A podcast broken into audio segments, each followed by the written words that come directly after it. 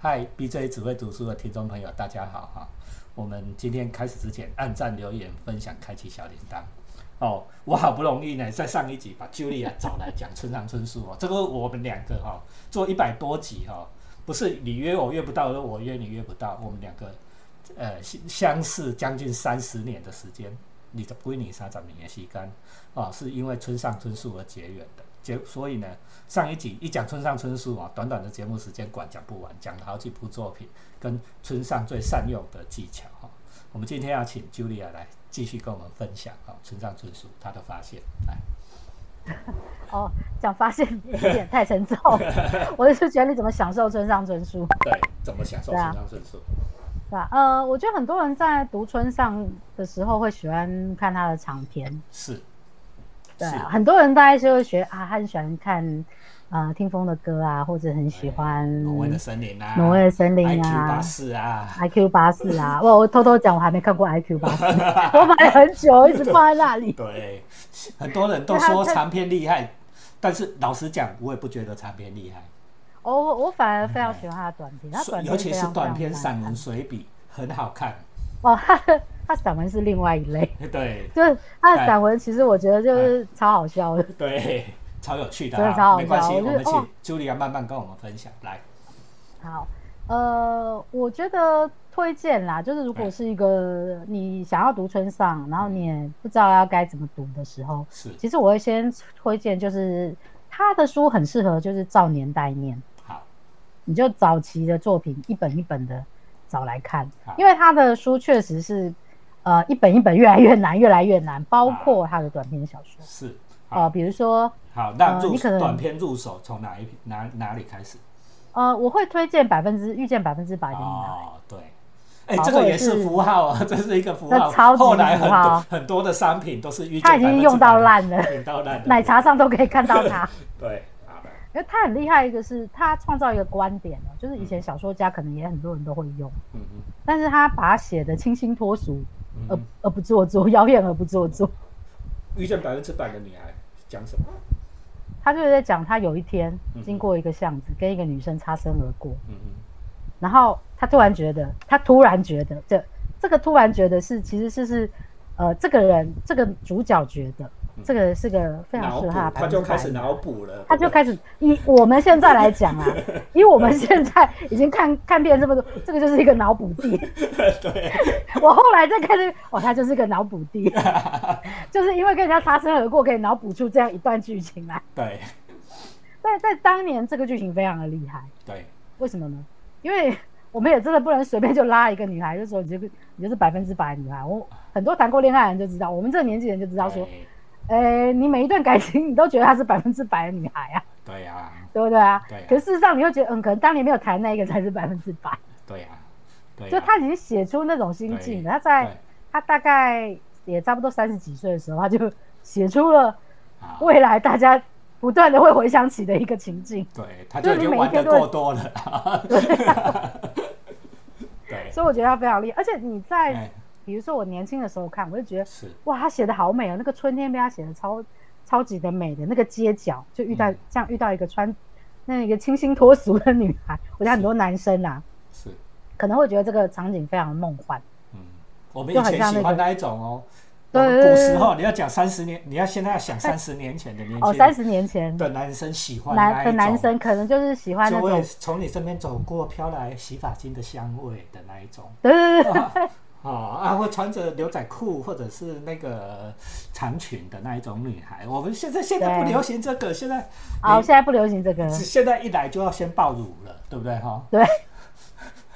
对不对哈？现在风格不一没样有了，事业还是不能没有看，事对业线，这个你在 IG 上 po，没有人要理你，对不对啊？对对对，所以也就是说，呃，嗯他创造出一个 image 是让很多世代的人，嗯我觉得。也许有人喜欢爆乳款啦，但我觉得现在一定还是有男生 喜欢这种清新脱俗的小白花款，对，小白花哦，这个叫小白花，对小白花款的男女生。对，那因为其实他的那个形象也不是很具体，他连他长得什么样子也没有，他就是用描写对香气，对然后天气，对然后那个街景，对然后以及他自己的妄想，对嗯他脑补出来的内容，对，所以让你对这个故事一直觉得，哎、对，对可能在某一天我就跟我的百分之百的女孩错过，对哦，它造成了一个很甜美的遗憾，对很像做了一个梦一样。对对哦吧，他是非常擅长在小说里面创造梦境的人，是。他哦，都是一直在做梦啊，像他什都么是世在界做梦，他世觉界得他是这末个脑日补跟病，冷冷酷意境，还弄都是这在帮做的梦，还弄这哎帮呀，都的做完了呀，好，对我大就觉得家这个梦境我们都买单了。大家刚才听茱莉亚的描述，你有没有觉得，哎，听她一面讲，哎，你脑中跑出了新海诚的画面？对对对，我很想到就是新海诚，新海诚就是动画界的村上春树。我觉得画出新海诚的画面，对不对？哈、这就是村上很擅长的利运用的一种风格哦，村上所利用的技术啊，哈、好，遇见百分之百的女孩啊，接下来呢？哦，那再来他会有一些，我再来会推荐，比如说，呃，他有一本叫做《萤火虫萤火虫》，对，哎这这本萤火是虫时报早期版，是吧？对，早萤版火的，虫。哎、那本我没有哦，我有看过，而且你没有但是啊这一我本吗我没有买到那一本哦。嗯，哦，丽乃是故乡版的吗？对，我终于想起那家出版社叫故乡。 好，哦、那个叫故乡版。好，来，对对对，然后萤火虫它里面有很多故事，我都觉得，而且这个版本不是赖明珠译的。哦，难怪我我的手上全部都赖明珠的，我、真的 啊、原来你也是赖姐的死忠粉，对不是赖明珠我就不要，就对了。对对对，好来，对，这个是李友忠版的。那它其实，嗯它其实里面有很多呃，它里面也其实故事不多啊，就大概一二三四个故事。嗯哼，那其实还有五个故事，然后就是萤火虫跟我推荐的是萤火虫跟筛掉采采访这两个小故事。嗯嗯，那萤火虫其实是一个，它村上也蛮常在呃蛮常描写的主题是讲呃逝去的人、嗯嗯嗯死掉的人。嗯嗯的这个主题对。那故事里面是讲说，萤火虫的故事是说，他有一个高中同学，然后他常常他高中的时候，常常他跟他的同学还有他同学的女朋友三个人常常在一起，就是打屁聊天，就是高中生会干的那种事，嗯就常常在一起度过一段时光。可是后来这个同学有一天就呃在汽车里面自杀了，对不明原因，对连遗书都没有留就挂了，对，然后就留下了呃重重的遗憾，也不算，诶，他算是遗憾啦，就是、嗯但是就是说对，我觉得对那个年轻人来说，就对村上来说，他没有办法呃去处理死人跟活人的关系。嗯他其实很多小说都在写死人跟活人之间的关系，就是他觉得那个死去的人其实一直在我们的身边，在影响着我们现实的生活对对。那他很多故事都在处理这一篇，那这一个也是一样的。对就这篇故事里面，嗯，他后来有跟这个女孩子再度的重嗯逢，就是这个他好朋友的前女友再度重逢，对，然后他就陪伴着她。那她是一个基本上不太讲话的女生，对就是她好像某一个地方死掉了一样。对。对把就是他没有办法接收了他的女朋友了啊，对就是哎就帮他照顾了他的女朋友了啊，他 现哎、在他 按照通俗剧情来讲， 他就是一个好友的好友死掉之后，接收了他的其他的概念，对了照顾他的女友的概念。啊，被我们两个编剧了，就会变这样。人家本来很文青，很很文哦艺，超文青的哦很青春的哦。哦，他这个故事写起来超美的，就是后来他跟这嗯个他好友的女朋友上床， 他们有没有这到底有没有在一起呢？其实故事里面也没有讲，啊留下悬念？就他们不是那种对，他没有他没有说嗯，呃世俗意义，就是我们一般这种熟人，就是你一定要跟我确定关系呀、啊我们才能成为男女朋友。嗯对真的，而、啊、不是他先上床了再说。对他上手上完船之后是不是男女朋友？也不是，对，他就是一种那个女生，她就是后来就跟他写了一封分手信嗯，也不算分手，就是跟他讲说他没有办法跟他继续这样跟他见面。对然后写那时候他还在念大学，就是他大学的时候在回忆起对，哦，他死去的死去的朋友跟他那个那个女朋友的故事。是，然后后来呢，呃，就是有一天他在讲这个故事的时候，他就前面就铺成了这一段嘛。对就是人家他收了一封那个分手信之后，他整个人就觉得他跟这个死去的那个人的连接好像又少了一点，对就是他其实有一点没有办法处理这种对呃人过世的事情哎对。然后他的室友就抓一只萤火虫来给他。这个故事的最后就是嗯他在黑暗里面看那个萤火虫嗯跟他对视，然后他在等待嗯。 哎、写起来很美哦，但其实就是我们刚刚讲的，是啊，啊、你看萤火虫是一个很漂亮的象征，因为萤火虫对的寿命很短，你们知道吧？哈、大家都知道萤火虫寿命很短，它的光哈、就是一瞬即灭，对不对？生命很短，然后瞬间就消灭，然后你留下了无穷的想象。他用了一个符号的手法啊，放在他的作品里面。那我可以跟大家讲哦，这种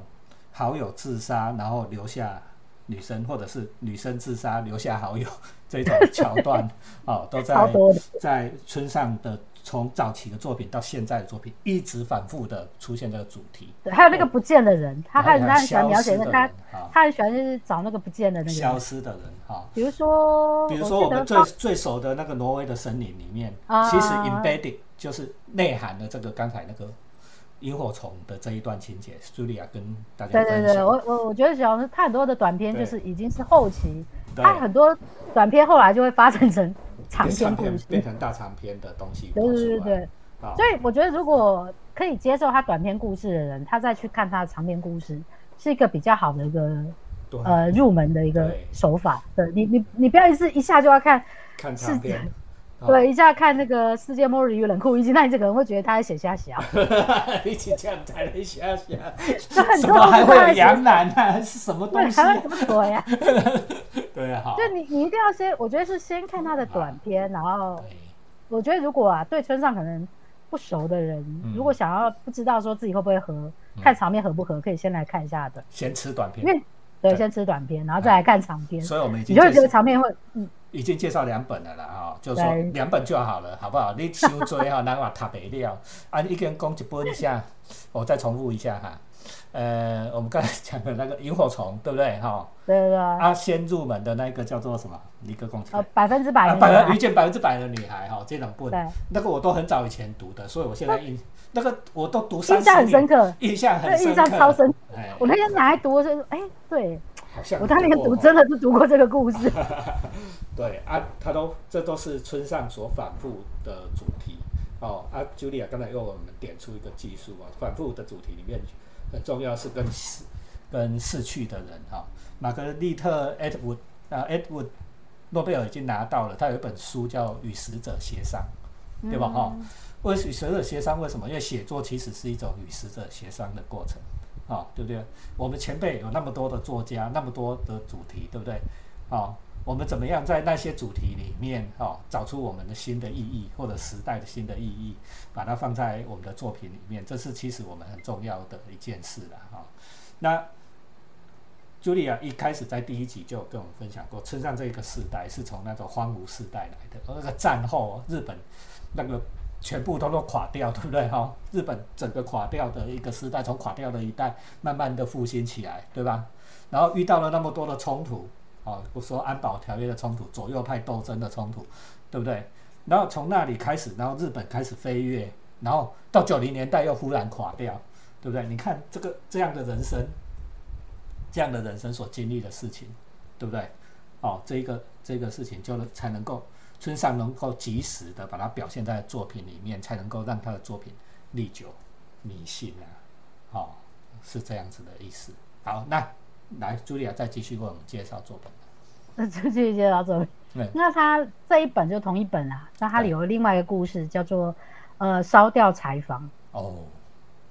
我不知道你有这没个有我记不没印记得象，住。这个我没印象。哎，他其实他其实故事的梗概是说有一个已婚男士，嗯嗯，然后他又交了一个在读戏剧戏剧系的女朋友，对这个男生大概是三十几岁，就对是大概就村上那时候的年纪。对，然后他说他交了一个女朋友，嗯嗯，然后那个女朋友是一个读戏剧系的女生，就也是个对大学生。对，然后但这个大学生呢有又有一个男朋友，嗯嗯，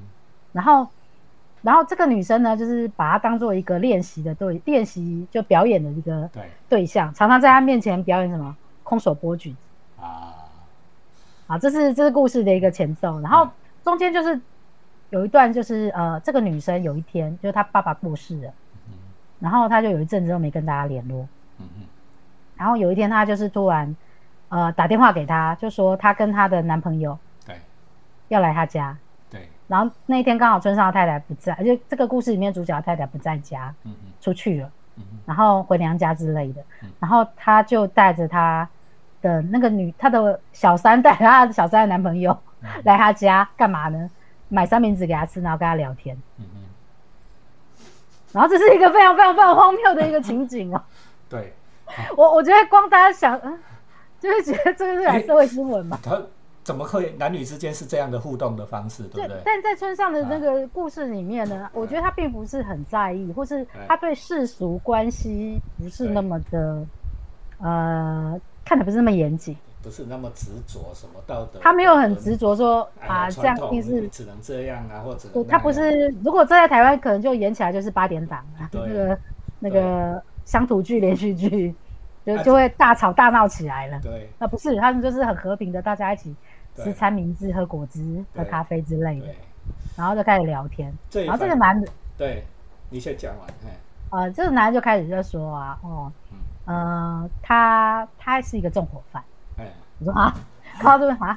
然后他说他常常去把人家的仓库烧掉，哦是，而且这个就是柴房，就是仓，那时候他们日本有很多所谓的。对柴房就是那种呃，像农家旁边会有一间农舍，就专门对放柴火的。对这这个这个可能现代人大概我我那时候也想说，他为什么不是翻译成仓库呢？嗯，后来我才发现，哦，那是因为它确实就是柴房。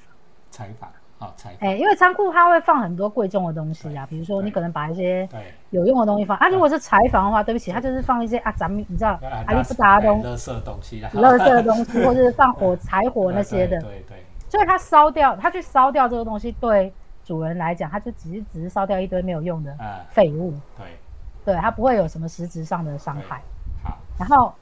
呃，这故事的主角里面，就是他就是一个这样的人，就是哎那个小三的男朋友就说，哦，他每个月就会去烧掉一间柴房。对然后我说我已经看好了你家附近有一间柴房，我会去把它烧掉。他说他已经规划好了，未来三个月内他会做这件事情，对然后他会跟他讲。对，就说哦，我是每个月都会去烧一间呐、嗯然后你们这边我已经看好了，嗯嗯然后你知道吗？后来就他们就离开了，嗯然后他后来也没再跟这个女孩子联络，是。 可是他心里就一直挂记着，他们家附近有一间柴房要被烧掉，然后他就开始干嘛呢？哎他开始就是把地图摊开来，嗯，然后把他们家开始用实际走访的地方式毯，地把毯他们式搜索对，把他们家它找方出 来，嗯圆方圆五公里之内的柴房都搜一遍，然后在地图上标起来，嗯然后就开始看注意看新闻嗯有没有柴房被烧掉。嗯嗯然后过了过了一阵子之后，他又遇到这个男生，嗯，因为已经超过那个三个月的期对，嗯限，为什么没有烧？对，他就问他说：“你怎么没有烧？”他说：“我烧啦、 嗯，说欸可是我没有看到新闻有啊。”他就说：“我确定我烧了啊、嗯你知道，在现在就是一个好小的 跟一个把这件事情当认真，对，真的是一个故事。就这两但个他写起来， 很对会脑补的啦，哈，就说一对个就是虽两个非然常虽然你没有做，但是我就要说我有做， 我有做对对啊，一个就是硬要追到说你到底有没有做，哈，这样子对，，然后被把他们联系起来，这个女生呢，她不见了。呃，就是那一个人消失了，对，所以她她所以她的故事非常有趣，就是人跟人的恋情或人跟人的关系，对其实有时候就是那么奇妙。对 他可能因为一个烧柴房的关系，嗯你就认识了这个人，对哦而且记住他， ，Julia 讲到这里，我就有印象这一篇了。所以到最后就很有印象。我讲到这一篇哈，老老实讲哦，Julia 有没有发现最近村上最红的一部作品，也是短片，就是那个在车上，后来、啊，对，在车上，在车上那个 Driving My Car，他后来有改成电影，啊，拿了不少奖哦。嗯对啊我，我跟大家分享，村上的作品非常非常的难改电影，哦超难的，因从来为没有成功过从来没有成功过。唯一可能比较成功，就最后这个在车上这个短片哦改的还可以哦啊！我们先讲为什么没有成功，因为我一直在做编剧。我跟你讲，村上的画面感很差，他可以他会塑造氛他围，他是擅长脑补，就你要自己脑对，补。你要自己，他很会塑造氛围，这个我绝对是没话讲啊，就是小说的氛围，他很会做，但是他没有办法让你勾勒出画面哦。比如说像刚才茱莉亚讲的那么多，我们不知道男主角长得像怎样，女主角长得像怎么样，然后他没有动作跟剧情，因为那一段都，比如说两个人嘿咻的画面，就他就省略掉了，因为文青只看到这里，那就可以了哈。他就脑补了，那你就脑他补可以脑，他可以脑补一百八十种对姿势出来。所以它很难改电影。那大家有没有发现《Driving My Car》这个是在车上这一个，就是刚才那个 Julia 分享的这个在采访的这一个这个剧情，采访的这个剧情，对不对？男女主角是戏剧系的，对不对？哦好、女主角是戏剧系，戏剧系的先死了。那个这个女主角这个整出片什么时候起飞？这个有一个起飞的点，就是这个男主角哦，导演哦，回到家里看到自己的太太，钟爱的太太，在跟另外一个男演员在房间里面做爱，在那个穿衣镜里面，对不对？然后这一个男主人没有很生气，我们一般如果我做乡土剧， 哦，生气，我要把他干掉， 这个奸夫淫妇。然后这个男主角就看着他，看着穿衣镜里面的太太，然后跟那个嗯其他那那个男人哦，弄得很厉害，对不对？啊、这个太太跟我在一起的时候，从来没有那么高潮过，结果跟着那一个女男演员就这样，他就一句话不说，再把门打开，然后自己开着车出去了。这剧情从这里起飞，对吧？ 那后来那一个女主角，就像刚才茱莉亚分享的，哎，这个女主角死了，所以这两个他应男该人是不见了，哎，就不就是消失了，就是一个已对经他就离不开见我们了啊的人，是吧？所以整个剧情围绕在这个已经离开的人。你看，我们是不是刚才我们分享过的第一个主题情节，对吧？嗯就是这个在车上哦。然后为什么这一次改的成功？因为很简单啦、其实在车 上，在车上这一出片，这个片片子只用了村上春树最